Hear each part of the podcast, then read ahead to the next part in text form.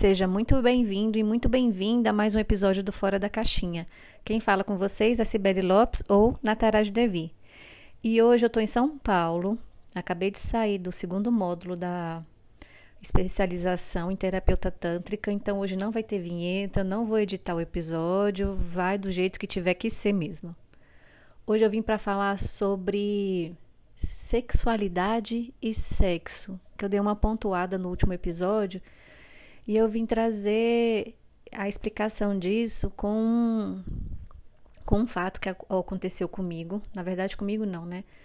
Uma pessoa muito próxima veio conversar comigo e ela. O relacionamento dela estava muito abalado porque ela falava que ela queria sexo todos os dias, várias vezes ao dia. E isso era um motivo que ela estava querendo terminar o relacionamento dela. E aí eu perguntei para ela: "Você já e o seu corpo?" Ela: "O quê?" Eu falei assim: "O seu corpo sente essa necessidade de sexo da forma como a sua mente deseja sexo desse, dessa forma?" E aí ela parou para pensar, ela falou assim: "Sabe que não?" Eu falei: então, amiga, vai para casa e pensa. A sexualidade é para estar tá na cabeça e o sexo é para estar tá no corpo. Então, quando você sentir de transar, você transa. Quando você pensar em sexo, aí você avalia se é um padrão, se é uma necessidade, se é um vício de intensidade, ou você acha porque não tem está num relacionamento, você tem que transar nessa quantidade tudo. Então, isso já foi algum tempo atrás. E recentemente eu encontrei com ela e assim, o relacionamento dela transformou da água para o vinho por conta disso. Porque ela não estava ouvindo o corpo dela e ela falou que mudou muito. Como eu falei, né? Da água para o vinho.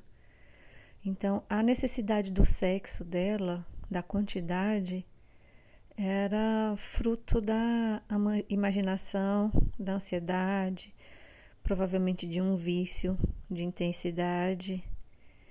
E o corpo sempre tem razão. Então, meu conselho para você hoje é escuta seu corpo, se ele tem a necessidade do sexo, se ele está pedindo por sexo ou é sua mente isso já é um bom passo para tomar consciência do sexo na sua vida, da quantidade, com quem, quando, o que, que você se submete, porque se o sexo está na sua cabeça, a gente normalmente faz coisas que não deveria ou não precisaria fazer.